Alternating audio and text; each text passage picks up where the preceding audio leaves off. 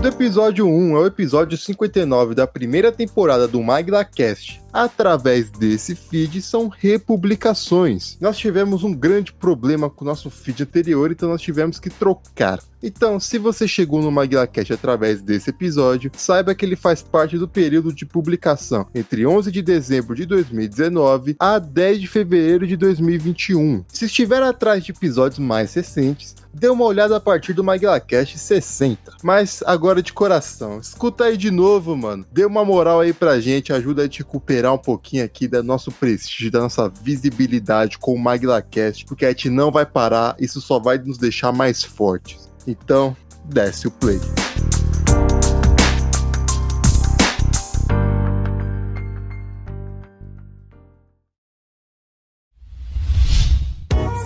A iniciativa Podcasters Unidos foi criada com a ideia de divulgar podcasts menos conhecidos, aqueles que, apesar de undergrounds, têm muita qualidade tanto em entretenimento quanto em opinião. Por aqui você tem a chance de conhecer novas vozes que movimentam essa rede. Então entre lá no nosso Instagram, o arroba Podcasters Unidos, é só escolher e dar o play.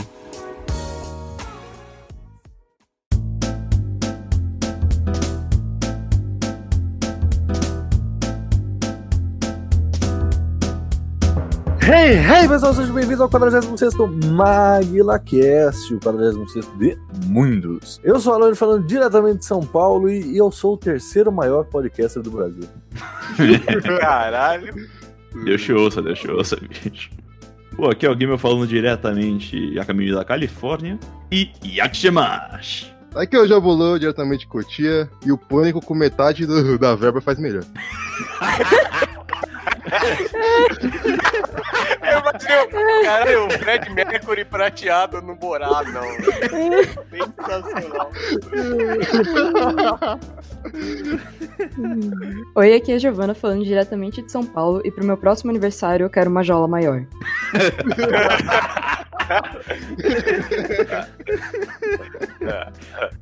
Ah, aqui é o Léo, falando diretamente do Cazaquistão Life is nice. Exatamente essa semana estamos aqui para uma grande surpresa no final do ano, porque foi gravado em segredo pela Amazon Prime. Tasha Baron Cohen nos dá, depois de 14 anos, esse presente de final de ano. 14 anos depois já rolou de Borat. Cultural Learnings of America for Make Benefit of Glorious Nation of Kazakhstan. 14 anos depois do primeiro filme, vem Borat, a fita de cinema subsequente. Me perdi nos nomes, são muito grandes. Enfim, Recadinhos!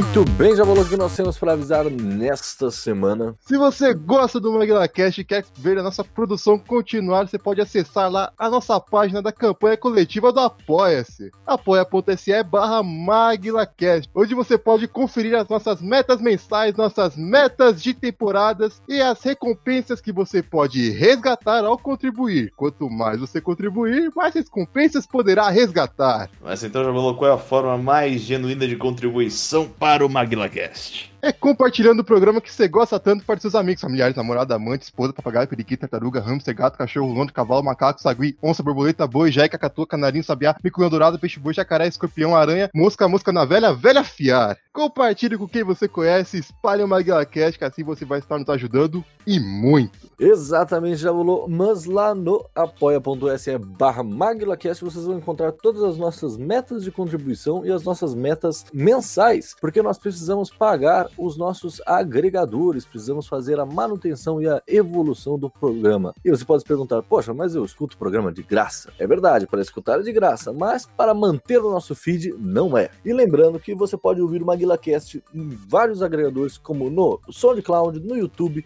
no Spotify, no Deezer, no Castbox, no Podbean e outros. E se você que está escutando tem um agregador que escuta com frequência e nós não estamos lá, você pode mandar uma mensagem cobrando isso da gente aonde, Gimel?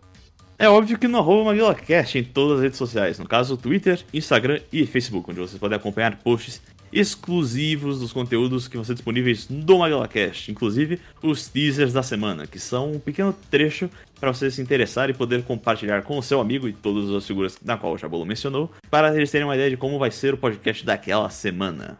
Não deixe de seguir as redes sociais do Maguila para ter conteúdos exclusivos e também saber sobre crossovers inéditos que acontecem nessa podosfera. E caso você acompanhe aqui só o MaguilaCast, que é a nossa produção principal, não deixe de acompanhar também os nossos blocos quinzenais, o Rapidinhas de segunda-feira e o Maguila Drops de sexta-feira.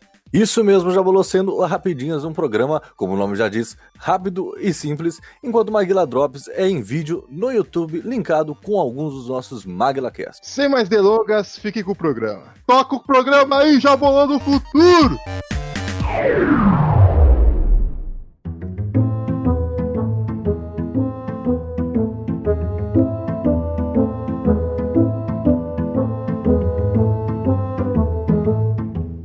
Antes da gente começar o programa, né, falar do filme e tudo mais, falar do Borat, é bom a gente falar do próprio ator, né, o Sacha Baron Cohen, é, ator, né, Deus, que você deve gostar muito. Por que será? Sim, Caralho, gosto velho. muito. Olha, nem pesquisei sobre ele 20 minutos antes de gravar esse programa. Não, mas sendo justo, o Sacha Baron Cohen tem uma carreira bem expressiva, cara. O maluco nasceu num lar com pai britânico e mãe israelense. Tem, até o momento, cerca de quatro irmãos. Brincadeira, são quatro irmãos, ponto. Cerca de quatro irmãos seria engraçado, né? Tem, um quinto que ninguém fala, né? Tá preso no porão até hoje. Enfim. Tá Caralho. preso numa jaula.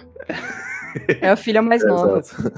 Inclusive, o deles é o, cara, o Aaron, né? O cara que faz as trilhas sonoras dos filmes dele, digo de passagem. É, inclusive ele, ele coloca bastante, né, os irmãos dele. O outro irmão dele também atua de vez em quando nos filmes dele. É, porque é só ele que dá trabalho pros irmãos, né? O- Se os caras não fossem trabalhar por si mesmo, não conseguia trabalho nunca. Mas enfim. Nepotismo.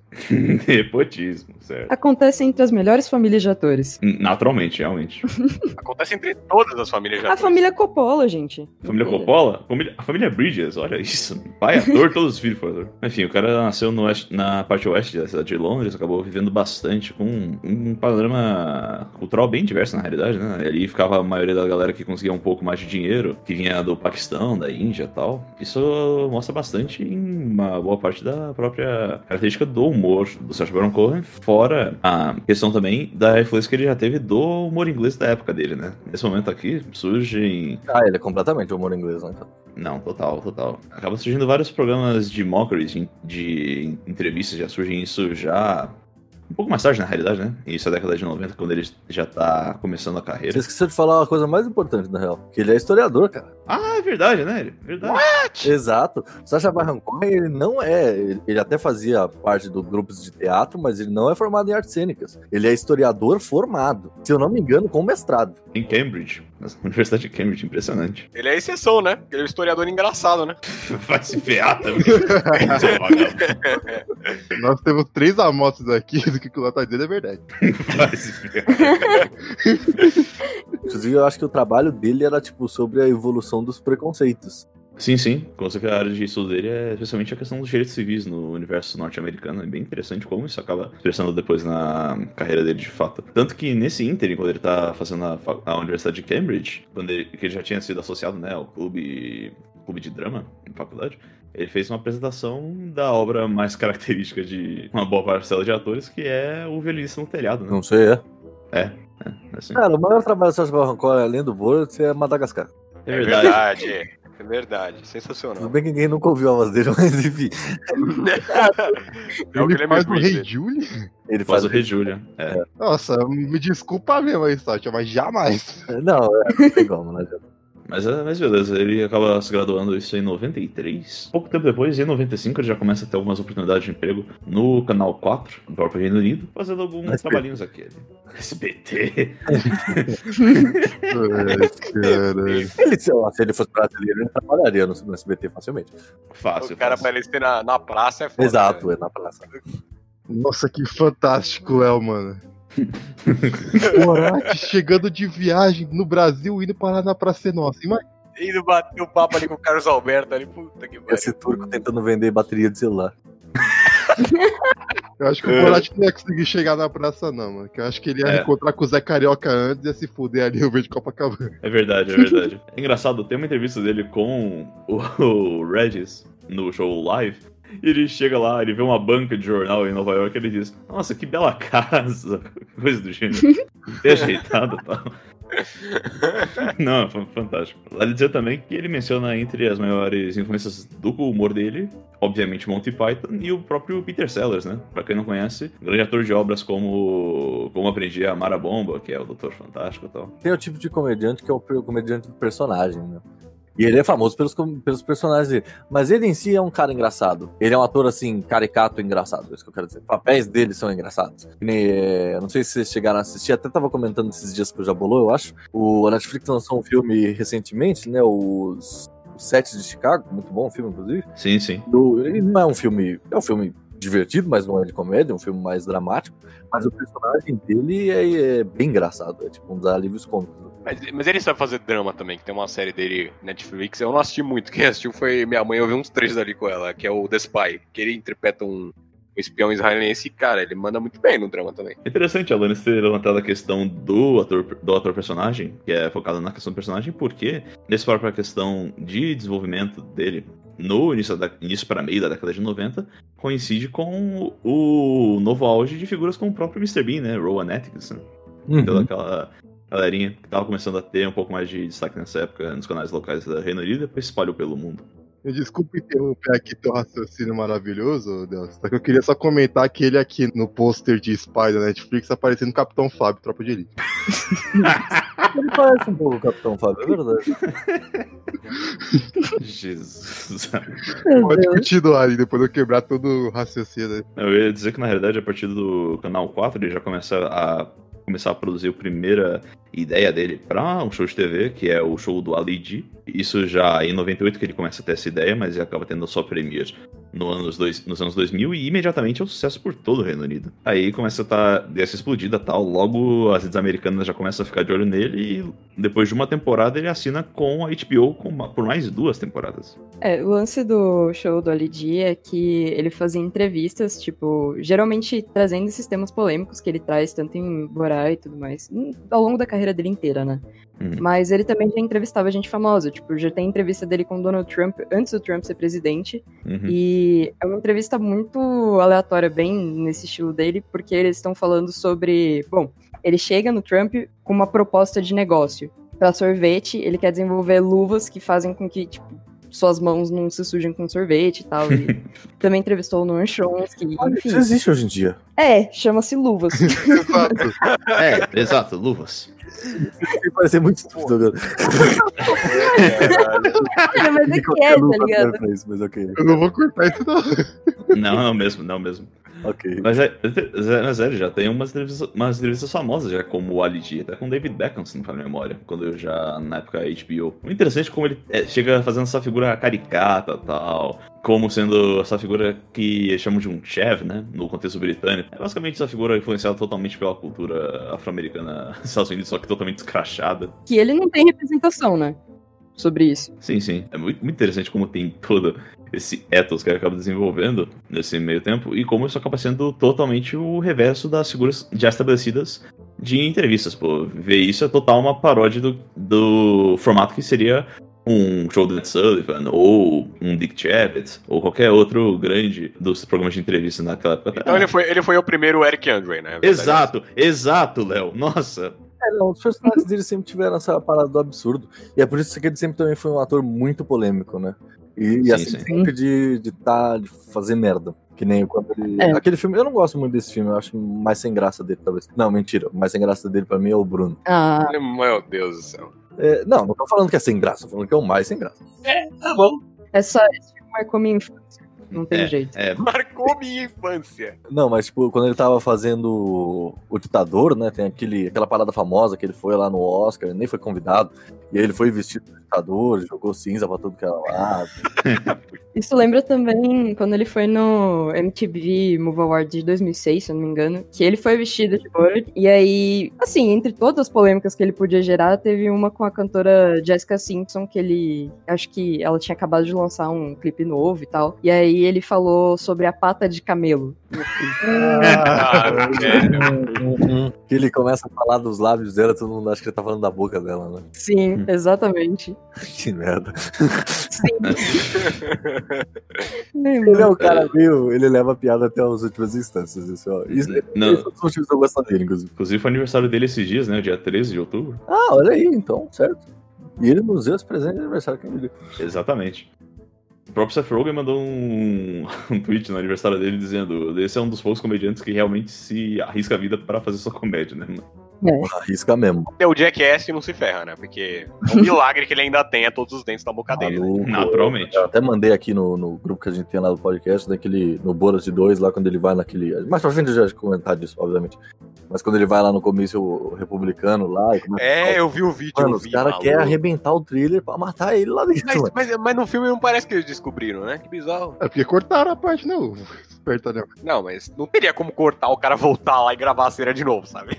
Aqueles dois malucos ali junto com ele. Eles não descobriram. Tanto que foi a notícia da época que alguém vestido de Trump, tipo, um impressionista, entre aspas, invadiu ali e tal. Eu não vi essa notícia, eu fiquei pensando isso. Falei, cacete, não, não vi esse negócio. Será Não, que... é uns meses atrás saiu a notícia, né, de que. Tinham falado, na verdade, que era ele, Sacha Baron Cohen, causa em comício republicano e tal. Mas ninguém sabia que era pro filme. Mas enfim. É. Não, o frame dele do- dos caras levando ele pra fora, ele vestido de Trump, muito triste. Foi uma das melhores coisas do filme, velho. É inacreditável. Não, como ele entrou no lugar, despercebido. Vai tomar no cu, velho. Mano, Não, é. é. Só, só isso já é, é impressionante. entendeu? Vai tomar no cu, velho. Que filme. Yakshemash! Meu nome é Borat. Eu gosto da você. Eu gosto da sexo. É bom! Antes da gente entrar nos filmes, né, e mais específico no segundo, que é o motivo desse programa estar acontecendo, o que, que é o Borat? Ele é mais um dos personagens dele, mas, por favor, Leonardo, você, explique para nós quem é Borat. Mais importante, Borat ou Borá? Se interrompeu a explicação, não tô mais com vontade de explicar, não. Por favor. Que É tipo de isso. repórter é você, gosto de Quinto melhor. Do Cazaquistão, com certeza sou. Paulo do Cazaquistão. Não, eu não sei, eu não sei se é Borat, Borat. Eu chamava de, eu chamava de Borá, né? Até descobri que tá todo mundo chamando ele de Borat. Então, foda-se. Então, eu também. Aí eu fico, eu não quero ser diferente. Aí, pô. Cara, no início do filme, do primeiro filme, ele já diz. Logo no início, a primeira fala dele é Hi, my name is Borat. Então ele já tem entonação de Borat, não de Borat. o, Certo. T não, o T não é Não é silencioso, não é Não. mudo. Isso, Perfeito. É o, melhor- é o segundo melhor repórter do Cazaquistão, né? Da gloriosa maior nação da Terra. sim. E- e- com o seu grande bigode ali de respeito. Que eu, que eu, me dou, eu pergunto se o Sacha Baron Cohen realmente tem esse bigode. Então, eu tava me perguntando isso. É o bigode dele ou é, ou é é- postiço? Eu acho que é postiço, cara. O bigode, o bigode de verdade dele, eu acho que é o do Ali G, na realidade. Mas. É verdade. Cara, eu fiquei olhando pra esse bigode, fiquei pensando, eu olhei assim pro espelho e pensei, porra, mano, podia me fantasiar no Halloween de Borat, né? Podia, já falou, podia. podia, podia, Meu realmente. nariz é meio grande, mas não é de um judeu, meu cabelo é E zoado. Halloween nem existe mais esse ano, né? A verdade é essa. É verdade, tem isso também. desse ano. Borat tem 14 anos. Não precisa ser só no ano do filme. Mas eu tenho um bigode muito ralo, mano, então não tem como eu fazer aquele bigodão, então triste. É, tem que comprar o fute postiço, né? Já falou aí, não dá não. Eu vou ver se o Borat me vende pelos pubianos. Meu Deus do céu. É verdade, é verdade. Nossa. É de ótima qualidade. De ótima qualidade, ma- melhor do Cazaquistão. Consegue, inclusive, disso aqui, 200 caixas disso aqui até semana que vem.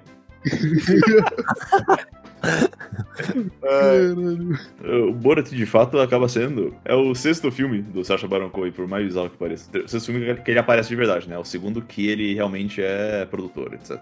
O primeiro que ele faz é com o próprio Ali G, isso aí já ainda em 2002. E um que ele aparece também é o Madagascar, como a gente chegou a comentar, fazendo a voz do Rei Jude. Não, mas então, o Borat, ele nasce no, no programa de comédia que ele tinha como Ali G, né? É, E nasce com outro nome, inclusive, era outra parada. Sim, sim, ele era albanês e não Cazaquistão na época. Ah, tá Cazaque. também, né? Mas é, a maioria dos personagens nasce nessa época, exceto o General Aladdin. Ele, o Borat, o Bruno também nascem no, Ali, no Ali G, toda essa galerinha. Mas enfim, o Borat acaba surgindo nessa época. Ah, você ia fazer a descrição, né, Léo, dizendo da esposa dele então.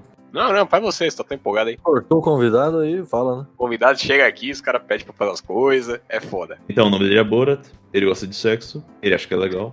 E é isso. Ele é de você também. Não, cara, Só mas pra- o- Eu quero tirar uma dúvida aqui antes de tudo. O primeiro filme, vocês assistiram legendado ou dublado? Legendado. Legendado. Eu tive a, a brilhante experiência de ver Ah, dublado. por isso que você não gostou? Não, eu te explico porque que eu não gostei. E o erro era meu, mas tudo bem. Sim. Pra você concordar, o vagabundo.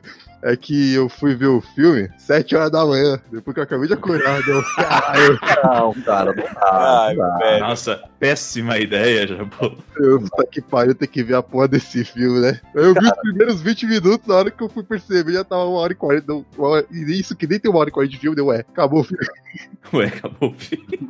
Cara, não, não, não dá, não dá. Borat você tem que estar no, no momento bom pra ver isso aí. Exato. Porque, cara, o Borat, ele é um tipo de comédia que, que ele explora, assim, absurdos, mas muito absurdos. O Borat, ele não é tão engraçado. O que faz as coisas serem engraçadas é o mérito que elas têm. E o cara me fazer um filme, um personagem, em que ninguém sabe que tá rolando um filme, isso pra mim é genial. O fato de ele conseguir tirar um. Eu, eu, eu tô incrédulo até agora com o segundo. O primeiro tem um pouco disso também, mas o segundo Não, foi o que me pegou. É, o segundo é demais. De ele, que ele conseguir fazer um negócio. Não, eu acho o primeiro mais engraçado, mas tipo. Mas o segundo ele tem um negócio que você fala, caralho, velho, se fosse. Se me falasse que as pessoas eram atores fazendo um filme, isso é um. Tem, um- o arco dramático dos personagens é tão bem feito, Sim. situações reais. Sim, sim. Você fica. É muito chocante. Ainda bem que é ficção, né? É, é, ok. Exato. E- Esse filme, sim, é baseado em fatos reais, né, cara? cara, no primeiro filme, tanto que aquela vila lá que ele fala, né? o- ah, eu sou daqui da vila tal, aquilo ali é na Romênia, é uma vila de cigano. E a galera odeia ele. Naturalmente. Eu tava, não naturalmente. sei se eu mandei no grupo lá, mas tem uma, tem uma matéria da BBC que eles fizeram depois. E eles falam, mano, o cara não falou nada pra ninguém, saiu xingando todo mundo, entrou na casa dos outros sem pedir e tal. Ah, ah, então, então, Aí, ó, Então, tá assim, não, a não. comparação na entrada faz jus, mano. O cara é o pânico. Não, não. não. Então ele tem mais de um motivo pra odiar ele. Tá certo. Não, cara, o, a- tanto que o- até entrevistaram no primeiro filme, bem no começo do primeiro filme, quando ele fala, ah, aquele ali é o ferreiro da cidade, também é o, é o abortista, né? O, É, sim, o fora sim. do país. É, cara, meu, eu sou, eu realmente sou ferreiro, mas eu não sou cirurgião. O que, que é isso? As pessoas me param na rua Não, perguntando. e o, e o cara que ele passou, não, esse aqui é o fulano aqui, ele é o maior estuprador da cidade. Terceiro, terceiro maior. Terceiro. O estuprador da cidade. Eu, caralho. Essa é minha mãe e tal. Ela é a mulher mais velha do Cazaquistão, Cazaquistão. Ela tem 40 42 anos. Cara, É. se você olhar pra cara da véia, a véia não tá entendendo nada. Naturalmente. Não sabe do que está se tratando. Não, aí você, você atinge o pico, né? E essa, ele dá um puta beijo, é a minha irmã. It's my sister. O melhor de tudo é a esposa dele ficar brava com ele a cada 5 segundos, né? Esse é o melhor negócio de tudo. A esposa dele só aparece, tipo, dois frames, aí depois aparece que ela morreu. Nem era a esposa dele, ele só irritou a mulher. Exato, exato. Não, não, é literalmente isso. É literalmente. Ele só disse que, ah, não gosta do meu vizinho, o vizinho só tava lá, tipo, olhando pra câmera. Não, mas ele tava com a cara de puto que não sei da onde que veio, né, mano? O, aquele vizinho lá, mano. O cara ficou emburrado, todo frame que ele aparecia, ele tava com a mesma cara, mano. Por quê, velho? Não, claro que no segundo filme a galera já comprou a ideia, né? E já topou participar. Pô, o cara foi reconhecido na rua, né, mano? Já começa por aí. Sim, sim. No- o- eu digo aquela vila mesmo. Tipo, a galera, né? Com certeza voltaram lá, aquelas pessoas sabiam que, ah, ok, agora é um filme. Agora você tem que pagar aqui o pedágio e tudo bem filmar. Exato. Não, não, Jabulô não fala de pedágio. outra, outra hora, outra hora. É, a nece- a necessidade de um programa sobre Mel Brooks. Tá, tá surgindo cada vez mais, infelizmente. Ou felizmente. Enfim, mas é, cara, realmente a pegada que ele tem no primeiro filme acabou, por si só, já pode dizer que mudou o cenário da comédia nos Estados Unidos, mano. Na minha humilde opinião. Porque toda a questão de estrutura que ele faz pra fazer as pranks que ele pega e transformar isso tudo num filme que acaba sendo coeso é o bagulho mais bizarro que eu já ouvi falar, mano. Isso é um pouco do que o Jackass fazia também, né? Porque não, não de interferir com porque o Jackass era só eles ali, né? Mas eles faziam na rua tal, e às vezes rolava de outras pessoas estarem ali, tipo, que porra é essa? Então é uma parada pública, assim, que. Né, que o Jackass também fazia isso. Eu queria muito saber se a cena do primeiro filme da pousada dos judeus, os caras sabiam o que estava acontecendo. Cara, se os donos da pousada Com sabiam. certeza que não. Mano, Com certeza que não. E essa cena é perfeita. Aquela sim. cena é espetacular. Você quer saber se essa eu sabia? Eu quero saber se a Pamela Anderson sabia. Né, né? Não, nossa, meu Deus do céu. Não, a Pamela Anderson não sabia que era um filme. Não, não... É sério? Mano, ela foi sequestrada ela- pelo cara. Eu acho que ninguém corre tanto quanto ela correu na- lá pro fim, se a pessoa sabe que é de mentira, sabe? Ela tava genuinamente assustada. Mano, Eu jurava que ela, por ser a Pamela Anderson, sabia que era um filme, mano. A cena, disseram que a cena que ele sai- a cena do rapto ali causou causou o divórcio dela na vida real. Aham. É verdade isso. Mas tem a ver. Ela deve odiar o Baron Cohen. Ela chegou, disse que ela chegou pra ele durante uma premiação e tal, ela falou, por quê? Por que, você fez isso, tal? Ele, o filme, e ele foi embora. Cara, Ok. e o pior é que eu acho que, tipo, ah, essa sequência da Pamela Anderson nem é a mais divertida. Não, não é nem que isso seja divertido, é só que isso é absurda. Ela é absurda. Mas, tipo, vai, eles brigando pelados no hotel, ou aquela cena de do jantar da alta sociedade. Tipo, mano, é pesadíssimo também. Bom, eles entrando lá do, do jantar beneficente, o que for, mano. Tudo, tudo. Rei no castelo, rei no castelo. Eu tenho um trono, eu tenho um trono. Oh, faça isso, faça aquilo, rei no castelo. Eu dou muito valor pro Borat, porque o Sacha Baron Cohen consegue fazer coisas absurdas. E, tipo, mano, pra mim esse é o máximo que o comediante consegue, sabe? Não, sim. O Borat pelo Borat é engraçado. Mas ele conseguir levar pessoas comuns falando aquelas merdas, tipo, é a, é- é a pura realidade, tá ligado? Não, é, é totalmente tragicômico, cara. Minha fala favorita do filme até agora é aquela quando eles estão fugindo da, da casa dos judeus, mano. E chega lá o Bagatov, o produtor dele que tá viajando. O Azamate, É, Azamate. mata Bagatov. Sim. E ele diz: A gente deveria ter ficado em Nova York, pelo menos não tem judeus lá.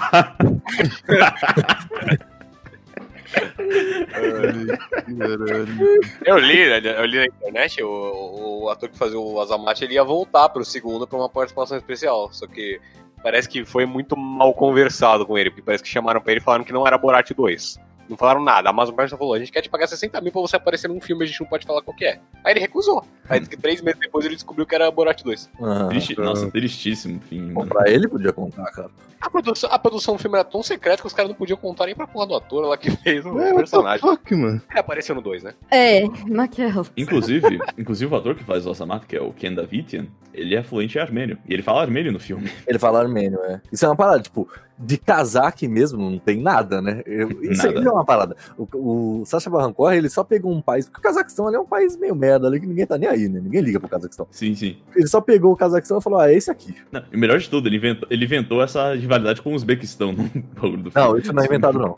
Isso é Tá real. bom, tá bom, tá bom, isso é bem real. Isso é real. Mas então, tipo, se você, se você vai fazer um filme com um público majoritariamente estadunidense, você pega qualquer coisa que eles não sabem onde fica e você tem que. Você pode falar o que você quiser, sabe? Sim, essa é a parada. Inclusive, ele tem que colocar no primeiro filme o mapa de, de onde que é, explicar exatamente onde Sim, que é sim. o Cazaquistão e tal, porque ninguém sabe lá. Segundo testemunhos da, de tweet de garotos de 15 anos americanos, a gente pode fazer o próximo filme no Brasil, então, que eles não sabem onde é o Brasil. Naturalmente. É, ele podia ter chamado de Brasil, né? A galera não ia Não, perceber. mas essa que é a parada, tipo, ele tá fazendo. O Borat, na verdade, é uma grande crítica ao meião dos Estados Unidos, né? O, vida, o modo de vida americano, aquela coisa toda e tal. Sim, sim. preconceitos americanos e tal. Se ele fizesse, tipo, o personagem lá, o James Smith, do meio do, do Oklahoma, não ia rolar. Tem que ser da perspectiva de um estrangeiro. Pra poder ter esses absurdos, inclusive. Acho que até agora o bagulho mais bizarro é que ele tá lá no meio do rodeio e o maluco diz, "Ô, mano, você tem- deveria raspar esse bigode, mano. Você tá com cara de árabe. Um bagulho. Sim. Eu olho aqui pra você, eu penso que você tá com uma bomba aí embaixo dessa roupa. Eu não quero que as pessoas vejam você de uma forma errada aí. Exato. O plot do primeiro filme era a guerra ao terror, né? Sim, sim, total, total. O Borat, ele é o, na verdade, ele é o super-herói mundial, né? Toda vez que o governo americano tá em crise, ele vai lá e Ele aparece, aparece, e salva o mundo. Ele aparece salva. Daqui a, qui- daqui a 15, 20 anos, quando, quando, sei lá, quem é grande empresário hoje, sei lá, Elon Musk estiver subindo ao poder, não. Inclusive, Nossa. Retira essas palavras. É que, é que o Arnold Schwarzenegger não pode ser presidente, né? É verdade. O Elon Musk também não. Também não. Porque ele é só. ah, é- ele, ele retorna toda vez que o mundo tá em crise. O Borat é um super-herói. O Jeff Bezos. Deus, ele, não. O Jeff Lex Bezos, pelo menos, dá frete de graça. Ele dá pré de graça até agora. Mas Daqui a pouco as encomendas da Amazon vão ser lançadas via satélite pela Blue Origin. Daqui a pouco você vai entregar as encomendas da Amazon. Pô, meu sonho, inclusive, fica aqui a crítica, viu? Madeira a madeira, apesar de ter uma coisa engraçadíssima de loja, Na moral. vai dar um mês aí que eu comprei minha mesa, cadê? Ou, É. mas sabe de um negócio? É, ela e a Mobile, que acho que se passam no mesmo dono e tal, não estão entregando mesmo. Tipo, tá sendo bem difícil. Eu comprei uma parada lá, também demorou pra chegar. Não chegou, eu tive que cancelar e pedir em outro lugar. Eles me mandaram um e-mail falando, ó, se a gente falou com o transportador e até agora não foi coletado. Você quer seu dinheiro de volta? A gente manda de volta. 15 minutos depois, mandaram outro e-mail falando, não, saiu pra transportadora. Eu falei, porra, agora eu espero, né? É. Time to wait. Se este carro bater em um grupo de ciganos, o carro vai ficar estragado? Depende de como será a batida e tudo mais. É Forte. difícil. É forte. Se você, se alguém rolar pro para-brisa, pode quebrar o para-brisa. Que velocidade eu preciso para matar ele? Eu vou falar uma coisa. Eu diria que com 55, 65 quilômetros você conseguirá. Ótimo. Ok? Então, Léo, adivinha quem é roteirista do primeiro Borat? Só pra você ter uma ideia. Donald Trump? Todd Phillips. Caralho! Sim. Tá zoando. Sim, é mesmo, é mesmo. Talvez eu tenha. Talvez eu tenha tratado ele muito, muito mal, né? Cara, o Todd Phillips, apesar- ele tem, ele tem muito filme porcaria, muito filme porcaria. Mas ele faz umas pérolas. incluindo, incluindo uns aí que saíram há pouco tempo. Pega Loki. Leonardo pega Loki. Caralho, não, mas eu vou realmente dar o braço a torcer Todd Phillips, tudo, todas as merdas que você fez na sua vida. As que eu posso falar aqui, as que eu não posso falar aqui, foram perdoadas por causa desse Borat que você escreveu Você aí. pode falar assim, né? Sabe por quê? Quem manda a edição do Magaquete sou eu. Então você pode Mas falar. quem faz o casting sou eu. Você gosta de participar, Leonardo? Eu não, fa- eu não mencionei o filme. É verdade. Não, mas ameaças, ameaças à parte, Coringa! sem comentários. É, é, é um filme documentário, né? Porque ele se vende como um documentário, que funciona perfeitamente, né? Não tem muitos filmes que exploram essa parada do filme documentário e que dá certo. Ele é um documentário, né? Mas ele também tem essas partes muito documentais que é justamente por pegar as pessoas que não têm, não estão cientes do que tá acontecendo e colocar elas ali, que isso é um registro da realidade, enfim. O supra-sumo da câmera escondida, né, mano? Mas não tem modelo, por exemplo, sei lá, além da pegadinha do Silvio Santos, você não tem outro modelo que siga assim no cinema, né? O máximo que você tem.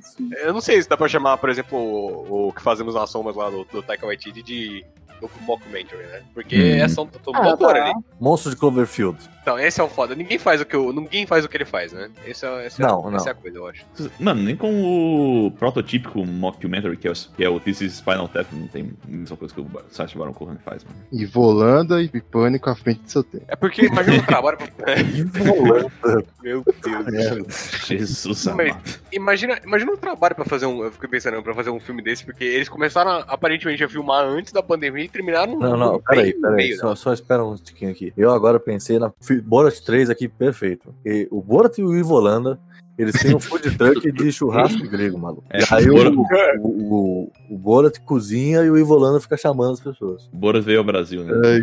Aí tem que ter de fundo a risadinha do Silvio Santos. Ah, ai, vai apanhar e vou dar. Ah lá, ah lá, vai apanhar. Ah, lá, lá, vai. vai. Borat, e é incrível vindo ao Brasil que Borat descobriu que não se escreve com Z.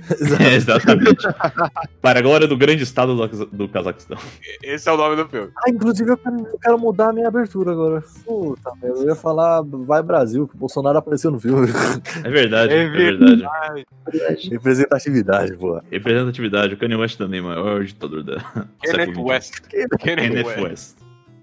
Quando eu comprar minha esposa, Uhum. eh, no começo ela era boa cozinheira, a vagina dela trabalhava bem, era forte no arado, mas depois de três anos, quando tinha 15 anos, então ela fica fraca. A voz dela ficou grossa, Borat, Borat. Eh, cresceu pelo no peito dela e a vagina ficou larga, feito calça de gordo. Puxa vida. Não, só que eu acho que essa questão de documentário fica muito mais presa no primeiro, né? Porque o segundo tem muito uma questão de ficção, não tem muito porquê eles estarem documentando na própria história. Tipo, eles estão, mas não tem porquê. Mas é também porque eles não tiveram muita escolha, né? Porque agora o Borat é mundialmente conhecido. Até achei esperto como eles fizeram de. ah, o fato do Borat ser conhecido no mundo agora é um elemento da trama, né? Sim, Tipo, sim. Isso é o esperto. Acho que a principal coisa da ficção é o arco dramático deles. Tipo, tá colocando, inserindo a filha ali, isso faz com que, tá, isso vai ser um documentário sobre tá levando o macaco lá ou a interação dele com a filha. E a interação dele com a filha não é documental. Cara, mas o, o próprio casting dos, do, do filme, que nem a filha, A filha é uma atriz famosa na Bulgária, famosa na Bulgária e nada é a mesma coisa, né? Então, ela mesmo Caralho. É, que- Ai, Calma lá, cara. é a mesma coisa é o Brasil, o famoso do Brasil. Exatamente, eu Sem quis dizer. sem contar você, eu não gostaria de ser conhecido nacionalmente. Não, o que eu quis dizer é que ela poderia usar, andar livremente pela rua, que não ia fazer diferença nenhuma. Maguilacast, podcast mais ouvido da Bulgária. A gente tem muitos ouvintes na, na Ucrânia, vou falar a você. e até onde eu sei, os ucranianos não gostam dos búlgaros, então tamo junto. Viva Basílio II. Ai, caralho. Meu Deus. Jesus, ah, mano. É, mano, Eu não sei contar vocês, pra mim, o melhor elemento do segundo filme é o plot twist no final, sendo bem honesto. Porque eu não pensei em nenhum segundo sobre aquilo. Cara, e eles construíram muito bem isso. Caramba. Até, até voltar a coisa do, do FaceTime. Caralho. É, Voltou com o bagulho, foi foda. Aquilo ali foi necessário mesmo, porque eles, mano, em momentos. Pior que no começo do filme mostra lá que ele fala: ah, não, que eu fui levado por um navio cargueiro que parou em todo lugar, e mostra os lugares que vai parando. Você, puta, pra mim era só, ok. Então, foi tão genial que eu até tava vendo o negócio, eu até pensei, caralho, não é que eles criaram mesmo? Cara, É incrível, é deve, deve ser verdade.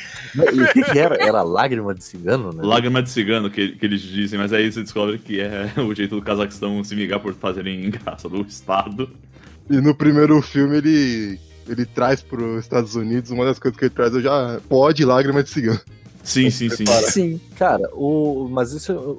A parceria com a Amazon Prime deu uma qualidade assim que de verdade eu não sei como é que eles filmaram é, com aquela qualidade de, de, de, de áudio e imagem sem ninguém ver, mano. Não, sim, cara. Cara, a- aquela câmera é, de- é- é- é um filme em 4K. O primeiro filme ainda é, ainda é mal feitinho e tal, apesar de ser da Fox. Mas, enfim, a qualidade da época também é outra coisa.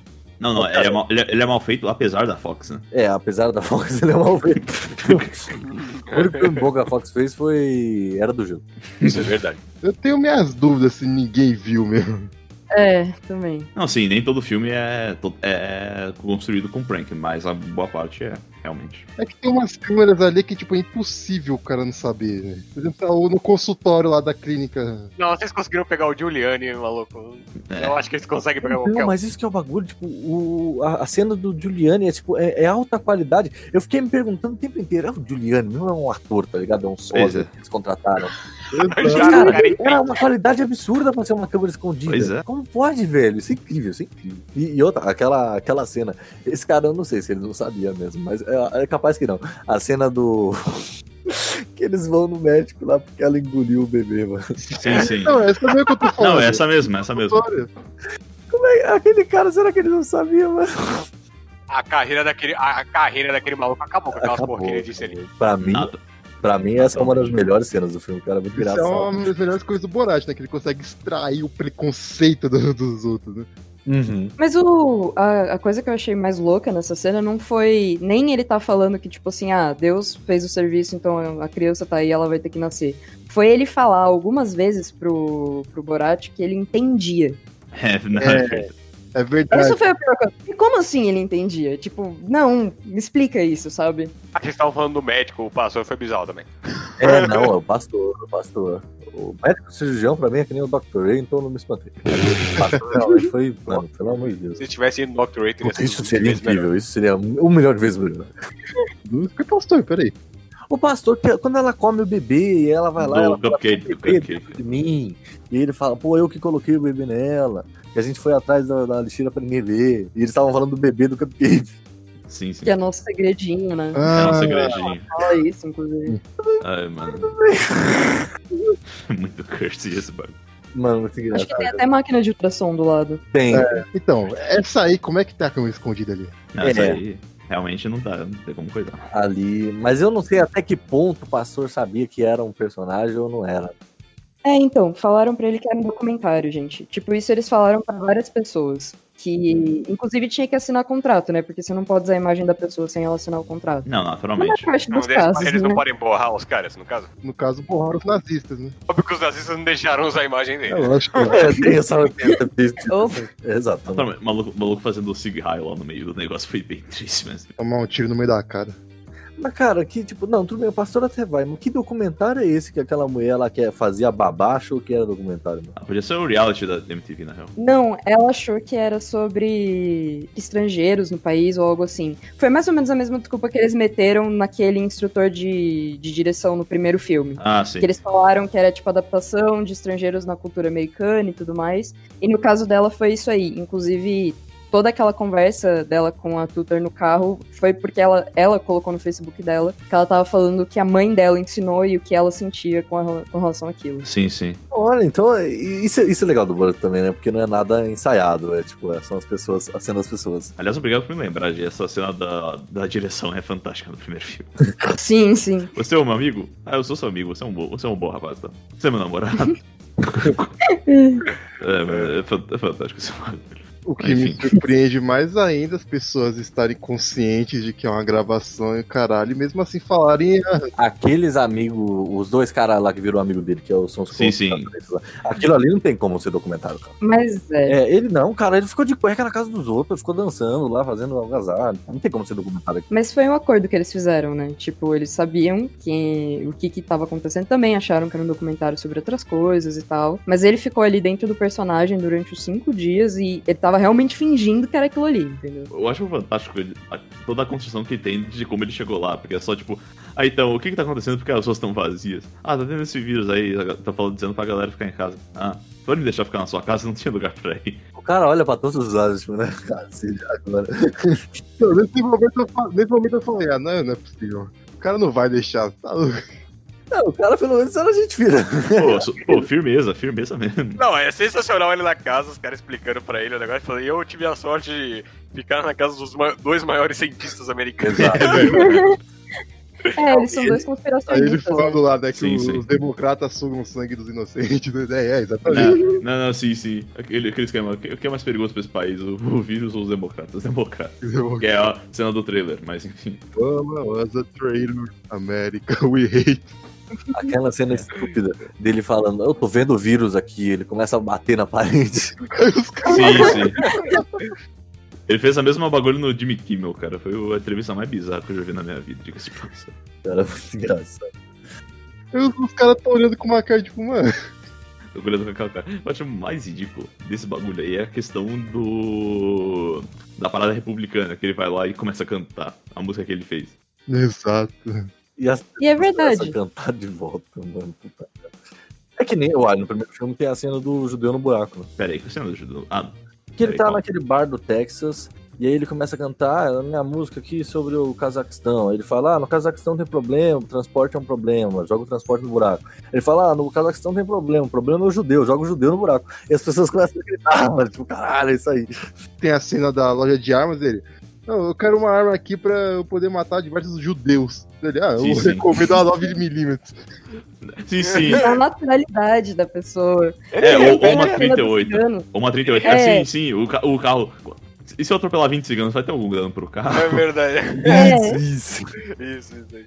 Não, no, no segundo filme tem também, né, que ele, que ele tem aquele... Eu não, não entendi direito o que que era, mas era tipo um botijão de gás. Ele fala, Ah, quantos sim. ciganos dá pra matar com isso aqui? É, era isso que eu tava pensando. Colocar numa van. Eu consigo matar 20? Não, você vai ter que pegar o maior. Exato. Qual a melhor arma para se defender de um judeu? Eu eh, recomendaria uma 9mm ou uma 45. Muito boa. Uau, uau, uau. É como o eh, astro de cinema Dirty Harold. É sim. Me faça ganhar o dia, judeu. Com relação a essas coisas aí, das pessoas não saberem e tal, um negócio que me deixou aterrorizada nesse sentido foi a cena do baile, em que a Tutor tem a primeira menstruação dela. Porque realmente, tipo, eles viraram pras pessoas e falaram que era um documento. Não, era um filme ficcional dessa vez. Sobre as, entre aspas, assim, né, belezas americanas nos seus bailes de debutante e tudo mais. E aí, tranquilo, né? A galera come... eles começaram a dançar lá e tal, e aí do nada isso aconteceu. E teve gente xingando, teve gente indo embora, mas, meu, eu achei simplesmente fantástico, assim.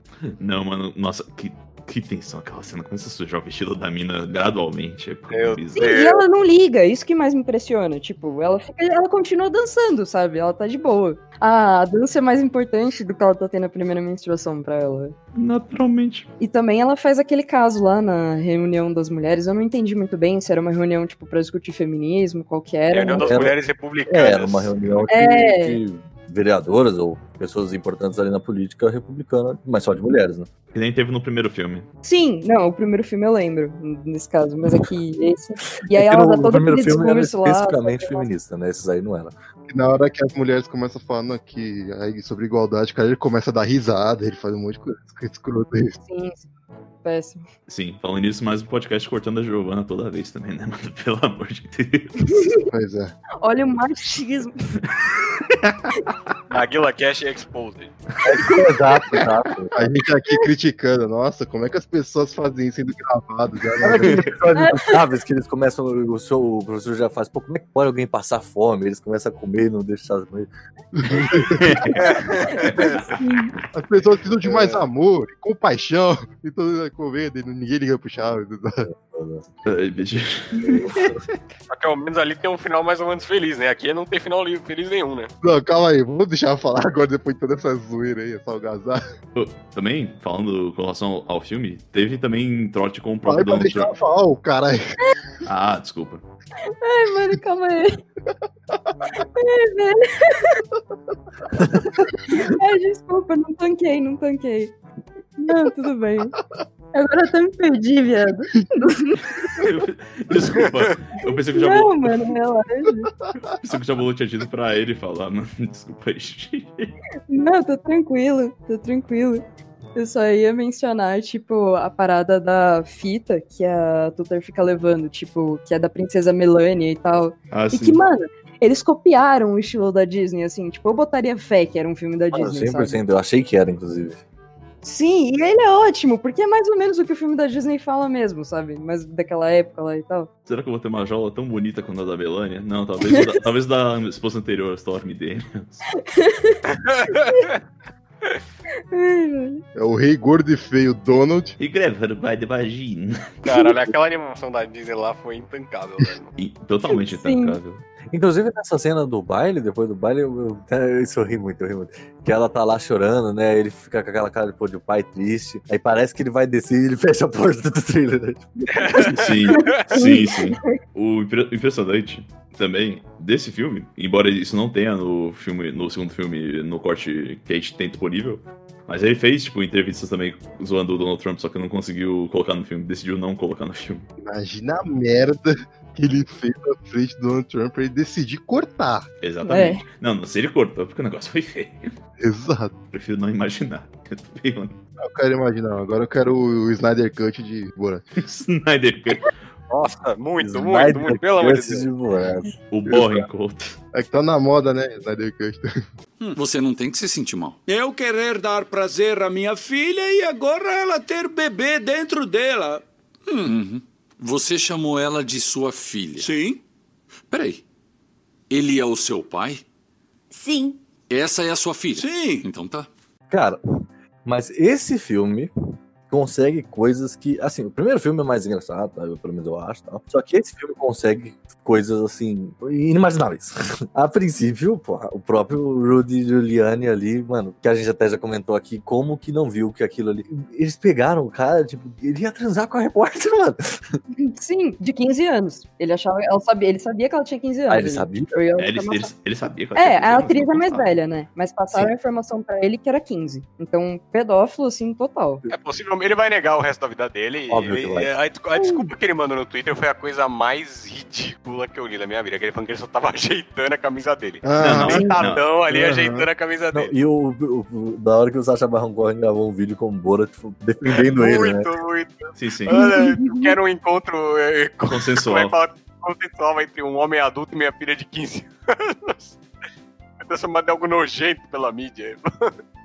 Cara, e- não, mas de verdade, isso é tipo, mano, isso é seríssimo, tá ligado? E ele botou isso no filme, tipo, caralho, que coragem é essa? Isso me faz pensar ainda mais sobre o que ele não colocou no filme. Mas, enfim. Exato, mano. Se ele colocou isso, imagina o que tem no, com o Donald Trump, velho. É bom contextualizar aqui uma coisa, né? É, não sei se tá todo mundo ligado na questão do Giuliani, que ele é ex-prefeito de Nova York, mas atual advogado do presidente Donald Trump. Uhum. Porque só falar que ele é um ex-político, assim, que meteu essa, assim, tem vários. Não, não. Tipo, ele é, ele é a terceira do governo, né? Não dos políticos, mas do governo. Ele é com certeza, tipo, o terceiro político mais importante do, do governo americano. Com certeza o, o político que mais consensualmente apareceu na mídia. Pô, olha os filmes da Adam Sandler dos, early- dos early 2000s, ele aparece em uma boa parte, sendo bem honesto. Ou aparece ou sendo mencionado. É E, e perfeito. as pessoas de Nova York, assim, uma vez eu vi uma reportagem do, do Globo que fala que as pessoas têm uma certa boa lembrança dele. Porque ele foi, né, combater o crime, aquela coisa toda, enfim, ele é um É, ele político Ele saiu considerável. Sim, sim, ele saiu pra ajudar a galera no 11 de setembro. No 11 de setembro, exato, as pessoas lembram com um certo carinho dele. E aí, mano, o cara me faz isso. Tá me dizendo que ele é o Paulo Maluf de Nova York. Ele é o Maluf, ele é o Maluf. É, ele é o... Boa, Jabolo, é exatamente isso, ele é o Maluf. O cara rouba, mas coloca a rota na rua. Essa foi uma excelente boa, Jabolo, realmente. Foda ele saber o bagulho mais triste, porque de resto até que tava, tipo, contornado aqui e ali, mas Eu, ele eu ainda tô muito chocado que, que, isso, que ele conseguiu pegar isso em câmera e. Não dá pra contornar, não, cara. Não, a, que- a questão dos 15 anos, não quero, eu quero dizer. Não, não, mas não dá pra contornar nem se ela não tivesse 15 Exato, anos, não, sabe? é, sem condição. A- a- Não, não tem como, não tem, não tem explicação pro que ele tava fazendo, sabe? Tipo, ele começou a deitar, começou a colocar, tipo, a mão na genitália e tal. Não, Assim, justo, não, tinha, tinha isso, mas ela tava abrindo a camiseta dele também, então tava é, no espírito. Cara, ela foi pegar o microfone, eu acho. Ah, Era essa a pira. Era eu acho que era um tá certo. rolê... Não, Era o parece um microfone. Doppler parece- O cara é tão velho que ele tem que andar com o Doppler no, no peito. A medir a pressão. E não, assim, eu entendo que o filme inteiro, ele tem esses momentos em que você acha que os personagens, eles estão forçando as respostas das pessoas, dos entrevistados e tal. Mas no- nesse caso inteiro, assim, ela não, não deu abertura pra ele, sabe? Não, não, Então- não. Ele tava, ele tava se achando ali o garanhão. Ele tava. Sim, exato. Porque ela tava sendo simpática, sabe? Que nenhuma jornalista, que era o papel que ela tava interpretando. Não, Não, sim. e ela era fã dele, né? Fã por. Não, É. sim, sim, isso que é fã Ele- dele. Ele tava se aproveitando da, da situação, com certeza. Ele deu bebida. é, É, ela tinha 15 anos e ele tava dando. Puta, é mesmo. Sim, deixou ela beber, assim. Va- Vale dizer que ele é recém-divorciado, diga de passagem. Divorciou ano passado, se não me falha a memória. Graças a Deus pra esposa dele. Né? Não tem como ele fugir. Ele tá sendo, ele tá sendo caçado. O que tá acontecendo nos Estados Unidos com o cara agora? Nada. Ah, No atual momento, fecharam-se as portas políticas pra ele e vai fazer o The Deep com 60 anos na sexta temporada de The Boys. Exato. É aquela presunção da lei que, tipo, ele não estava cometendo um crime.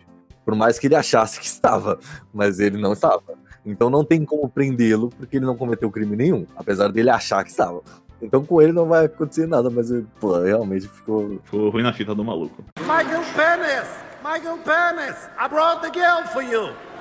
Don't worry, I won't get jealous! She not Ivanka! Pussy on Penis! Mais uma cena mais engraçada aqui, menos incrível e mais engraçada foi o Mike Pence, né? Puta, ele, era, Michael Penis. era a cara do Mike Pence, mano, ele tava muito. Ele tava com uma cara de cu do nada. Mano, como ele entrou lá foi que destruiu minha alma ali na hora. Como ele Sim, sim. entrou. Eu tenho que passar despercebido nessa, nesse evento republicano. Ele entra de Cucus Clã. Sim. Não, não, isso é fantástico, isso é no mínimo fantástico. Isso é inacreditável. Eu fiquei problema, cadê o segurança? Não vai vir ninguém? Ninguém? Vai ver ninguém. É, não, ninguém, ninguém. Você acha? É muito absurdo isso, porque, tipo, você vê. Quando você vê um filme e tem um personagem muito escroto, você. Você pê, cara, nojento cara, tá escroto, mas beleza, é um filme, né? Beleza. Agora você vê um negócio, você, você vê esses, essas figuras políticas aparecendo, cara.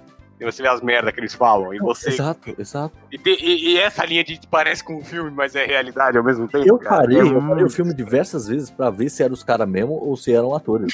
Eu falei, não é possível.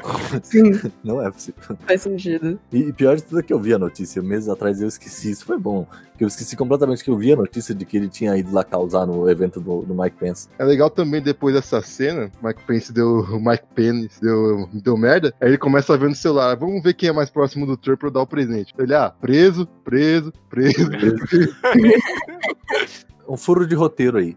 Que a gente tanto faz, né? No, no final das contas não importa muito. Porque quando ele quando não dá certo, o macaco, e depois a, a filha dele, o presidente lá do, do Cazaquistão fala que vai matar ele, né? Mas por quê? Porque aquelas ameaças, se no final das contas a missão não era aquela. É só botar pressão, maluco. Ah, mas. É porque o roteiro quis. É, e no final das contas a gente não Não liga porque foda-se o roteiro. Não, a gente não assiste Borat pelo roteiro, Eu definitivamente. acho que ele só precisava que o Borat se espalhasse o máximo possível nos Estados Unidos. Aí tá, eu preciso de outra desculpa aí pra ele permanecer aí. Pra ele não voltar. Tá bom, eu aceito isso. Do Borat eu aceito. O Tom Hanks é uma puta sacada genial, vai tomar no cu. Sim, Vai- nossa.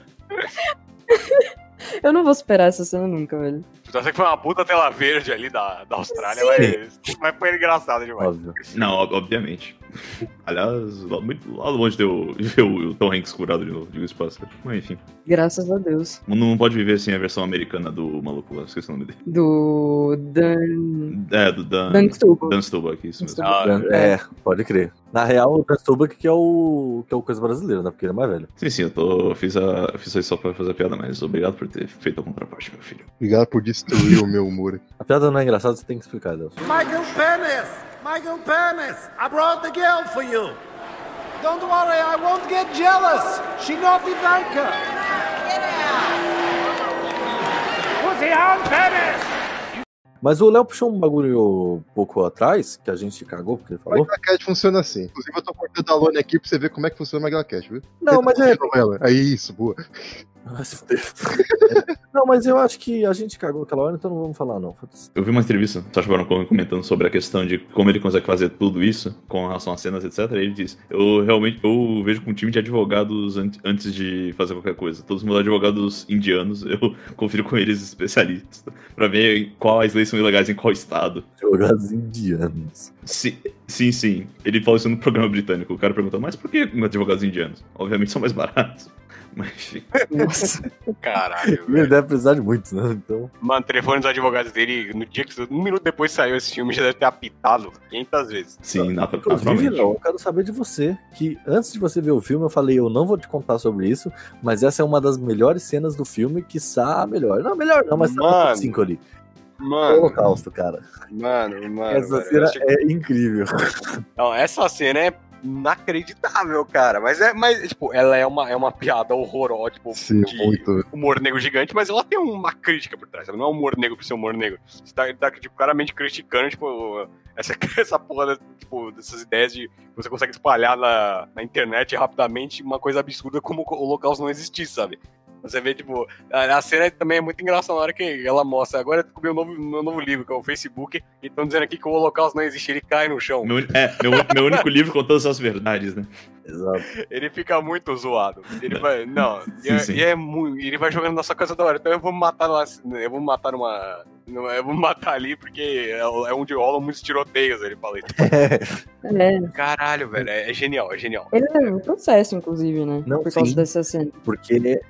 Foi, foi zoado, foi coisa da. Né, porque a mulher morreu, né? É, porque foi os familiares dela que processaram, não foi nem ela. Mas a mulher. a- qual foi a mulher que deu um abraço nele? Isso, a mulher que deu abraço nele, ele, ela realmente ela é uma das sobreviventes do Holocausto, aquela coisa. Eu já vi ela em vários outros documentários sobre o Holocausto, inclusive.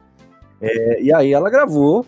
E, cara, não tem como, como argumentar que a minha mãe achou que era um documentário. Olha o jeito que o cara entrou na sinagoga. Sim, sim. Ele quebrou o personagem, na verdade. Foi com ela, acho que um, pelo menos surgiu aí a notícia que foi a única pessoa pra quem ele falou o que estava realmente acontecendo. Exato, exato. Mas ele falou, mas ele falou, ele falou antes ou depois?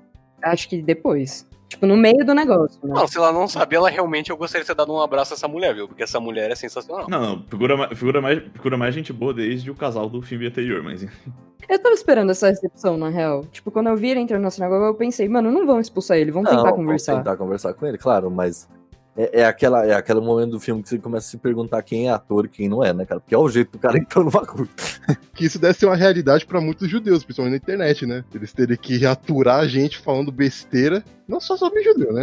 Diversas etnias, diversas orientações sexuais, ter que aturar, ser bonzinho pra um cara que tá com uma ideia totalmente preconceituosa e pra eles não afirmarem essa ideia que ele tem e fazer ele mudar. Imagina como, como sufocante deve ser isso. É, imagina eu trabalhar no Maglocast. Brincadeira. Mas foi, é, foi bem um texto que eu vi lá. Eu vi um texto nos Estados Unidos, eu não sei de que, que é que ele falou que o Borat é incrível, né? Como ele mostra tanto a beleza dos Estados Unidos, como ele mostra a parte mais feia, né? Porque ele mostra atos de bondade, pessoas que são capazes de. pessoas que deixam você legal, e também ele mostra o pior que há, né? Pô, ele é bem legal isso. Cara, aquela cena da igreja, acho que é no primeiro filme, em que ele dormiu na frente da igreja, todo mundo passando por ele pra ir, pra ir rezar, ninguém prestou ajuda, ninguém quis falar com ele, ninguém fez nada, pra na hora que ele entra lá, todo mundo, não, que a gente tá do seu lado, que não sei o que, Jesus te ama. A minha cultura está certa, o holocausto aconteceu. Pra mim foi a melhor cena do filme, não tem. Foi, foi, foi genial como ele construiu aquilo. Foi genial como ele conseguiu construir aquela cena. Puta merda. A melhor cena do filme é do, do, do protesto lá do, dos republicanos. Aquela cena eu fiquei com medo, não acreditava do que, que ele ia cantar ali na frente. Também. Eu lembrei da primeira cena que ele cantou lá também. Porra, mano, ele vai falar, ele pode atirar nele. Tá? Isso é. E ele consegue, assim. Ele, ele, ele, o Sacha Baron Cohen é um ator assim até que bem completinho, né? Que toda, todo filme ele tem uma musiquinha, ele sempre faz outras coisas também, tipo, não é só atuação. É inacreditável o payoff que tem, porque, tipo, os caras ensinando música pra ele aí na cabana e depois isso ajuda no roteiro. Ah, vai se foder, parece que. É, parece que Deus escreveu o roteiro. Não era possível, cara. Não foi. E é engraçado como ele começa a atiçar os cidadãos de bem lá, começa a vir as piores coisas possíveis, né, mano? Começa a vir, tipo, ah, que tem, tem que mandar esses caras lá pro governo da Arábia Saudita, que não sei o quê. E os caras começam mais junto, né? Foda-se. Exato. Não, não. Não, é pra você ver, no primeiro filme ele, ele mete um- uns loucos desses assim lá no. Quando ele tá cantando ali, tipo, você vê que o povo tá meio irritado e tal. Nesse aí não, esse aí a galera tá indo junto. Tá, tá completo, tá completo. A cena lá do judeu no buraco tem uma, tem a galera cantando, mas tem uma galera que tá meio, quem é esse cara aí, mano? Mas essa aí não, essa aí é tipo todo mundo. Bandeira do confederado. Nossa, a bandeira confederada na hora foi. Nossa. E ali ele podia realmente morrer, mano. Que tinha todo mundo armado ali. Sim, sim, tanto que aquele, eu não sei se você viu, já bolou o vídeo que eu mandei lá no grupo. Os caras queriam pegar ele, mano. Os caras Não, queriam. mas eu me surpreendi não ter atirado contra o trailer. Não só isso, mas ninguém tava usando máscara ali, né, cara? É, não, não. Coronavírus no auge ali, a galera tudo sem máscara, ele podia ter morrido. Não, não, no auge não, no auge não. Ainda, ainda era cinco infectados, a galera tava cagando. cagando. Não, achei que, achei que era bem depois ali. No... Não, não. Ele- ele- o próprio Mike Pence diz no dia que. Não, mas é genial, ele andando na cidade vazia e tal. Porra, velho. A gente tem certeza que aquela, aquela cena dele cantando foi, tipo, realmente próxima do Michael Pence? Ah, não, não, não. Ah, ok. É, não, então- não, eu falei da questão do Congresso Republicano, não daquilo ali. Ah, tá. É. Não, mas ali também tava a galera sem máscara, tá ligado? Tipo, tava bem mais próximo. E ele também pega, ó, ele também pega, né, do Mike Pence, ele, ele pega precisamente o- as frases perfeitas que ele disse na hora, né? Tipo, conseguimos controlar muito bem essa pandemia, não deu nenhum desastre. Aí, Ed, ele tava de máscara no bagulho do Mike Pence. Ah, é verdade. Tá aí. Não. Tava protegidíssimo. Alarme vexatório, alarme vexatório.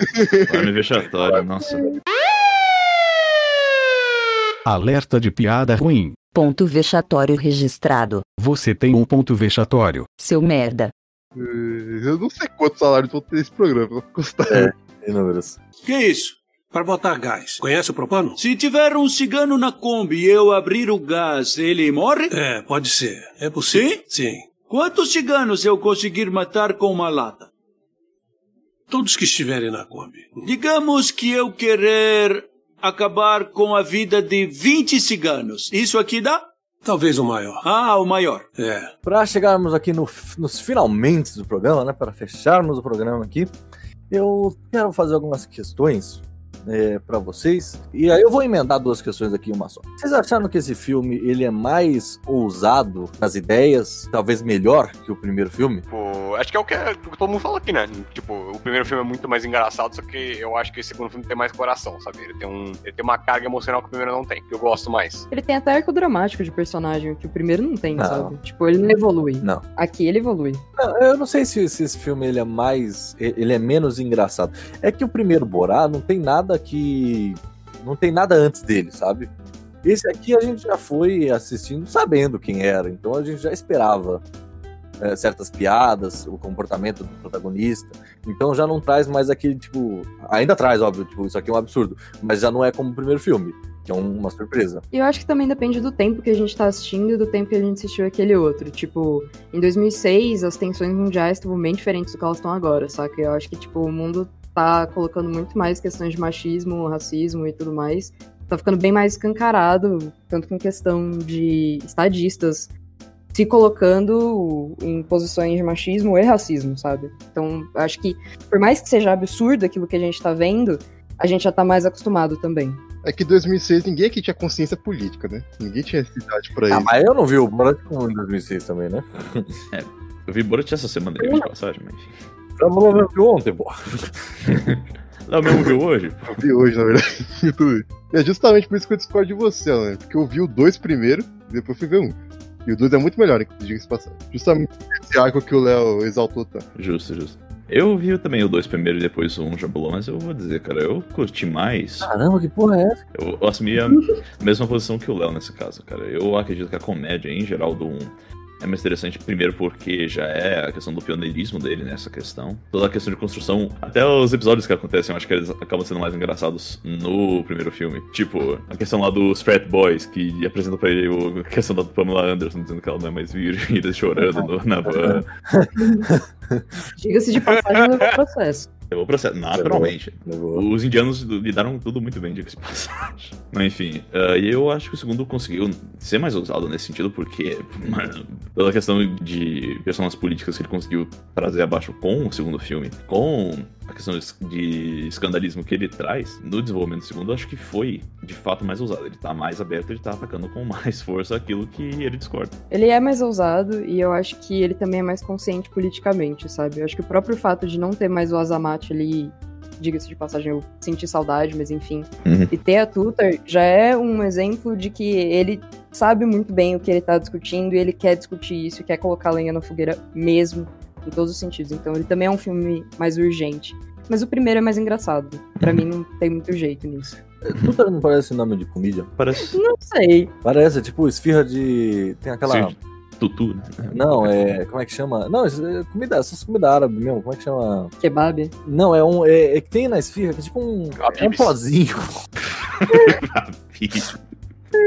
é, é. A Gaza, né? Aí é foda. Só pra Ah, constar, como que é? Léo, Habibs é uma franquia brasileira, Se mano. o doutor Antônio Augusto Saraiva vem aqui falar com a gente. o menino Flowcast, né? Vem aqui conversar com a gente. É. Calma aí, esfirra de. Apresentador de talk show, né? Achei um. um- Tatuagens de esfirra. Enfim, esquece, cara. Caralho, maluco. Deixa eu falar, vai, deixa eu falar. Caralho, maluco. É, não, não deu. Quieto. Tá bom, então. Like Sam. Wow, wow. Bom, vamos, vai, vai, pra gente fechar o programa aqui então. é, vamos às notas. Quanto Wells comeram Maguila nesse maravilhoso Borat 2? é, que não se chama Borat 2, mas todo mundo vai chamar de Borat 2, evidentemente. Naturalmente. E agora, Borat, que era só Borat, virou Borat 1. É, mas, mas enfim. Giovanna, quantos Wells comeram Maguila em Borat 2? A nota máxima é 5 ou é 10? Não, é 10. Não, que nem outro dia, gostei Dez. muito do 5. é, sim, sim. O Letterboxd estragou então com a é- vida, mano. É. Realmente. Acabou. Não, mas então pode crer, 7. É, 7, é isso aí, gente. Mediano, mentira. É, não, é só que, sei lá, eu tinha dado 8 pro primeiro, e eu acho que muito pela comédia dele, muito pelo uso do absurdo e tudo mais. E agora no 7 eu acho que ele é, tipo, muito mais importante, ele traz muito mais coisa, mas eu também achei ele mais. menos. Menos engraçado. Menos engraçado, é, nesse sentido. Foi menos impactante pra mim. Talvez porque eu já esteja mais acostumada com o que ele mostra. É, Leonardo Ortega Bock, quantos Wells comeram Maguila? Tava com expectativa bem baixa também, porque. Tipo, não, tava alta, porque eu queria muito um Borat novo, mas também tava aquele negócio da, da preocupação, né? Porque qualquer sequência de filme de comédia tende a ser uma merda, a verdade é essa.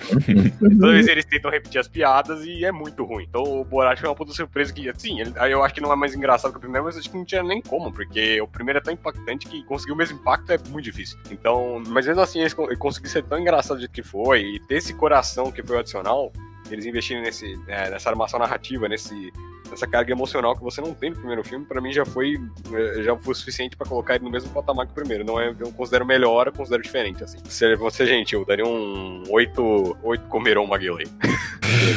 Oito, perfeito, tá bom. Guilherme, meu, meu sujeito que está no meio da mesa, quantos Wells comeram Maguila?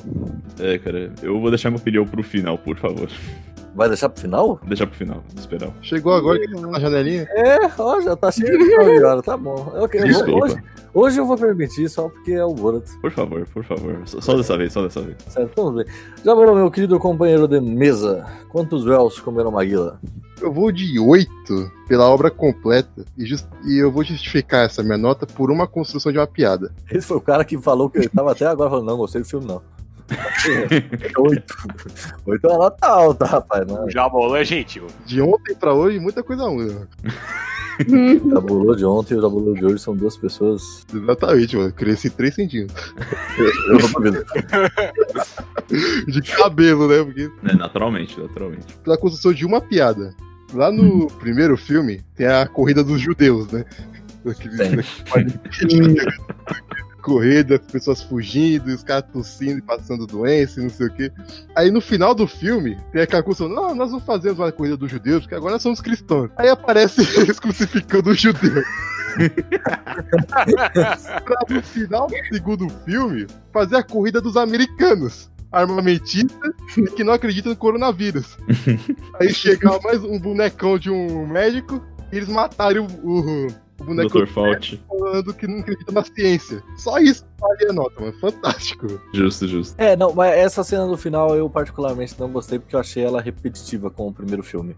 Mas, mas, mas funciona no filme, funciona. E quanto a você, meu caro amigo Alain? Eu achei um filme genial e eu tô, tipo, desde que eu assisti eu falei, meu, isso aqui é genial. E eu acho que o Borat, ele é um personagem, tanto pra comédia, tanto pro, pro cinema em geral, muito necessário. Que o Sacha Baron Cohen mostra que, tipo, eu posso fazer piadas com, com isso, com, com coisas absurdas. Eu posso fazer eu vou fazer. eu- e ele faz isso muito bem, não é algo simplesmente jogado, ele sabe construir as coisas. Então, assim, eu acho que o Borat tem um valor enorme, mais do que os outros personagens dele. É, apesar de ter todos eles terem essa, essa pegada, né? Mas o Borat 2, assim, é muito mais ousado, tem coisas muito mais incríveis que o primeiro, mas eu achei ele mais sem graça que o primeiro. Então, pensando no filme de comédia, eu vou de 7,5, vai. Hum, justo, justo. Meu caro amigo que sentou na janelinha aí. Vamos lá. Exato. Hum. Chegou agora quer sentar na janela. Ah.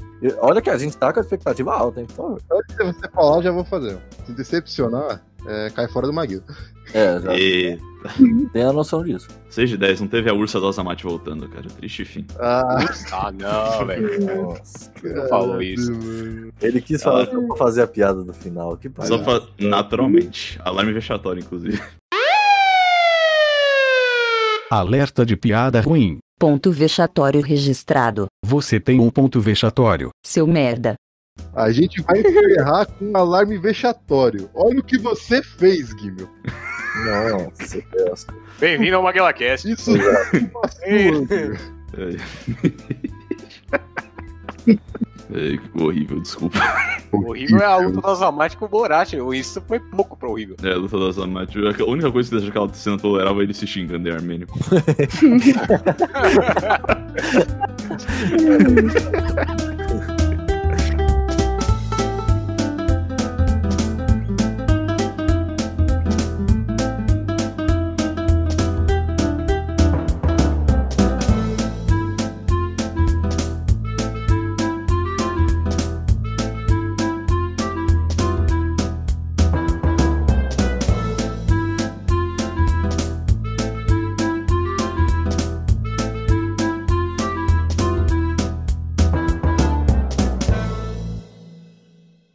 Acompanhe no final de cada MaguilaCast quem está mais próximo de responder ao tribunal. Alone e Gimmel. Dois pontos.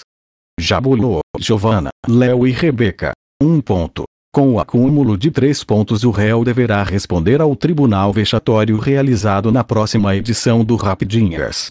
Fique ligado no MaguilaCast para descobrir quem será o primeiro a responder judicialmente por suas piadas ruins.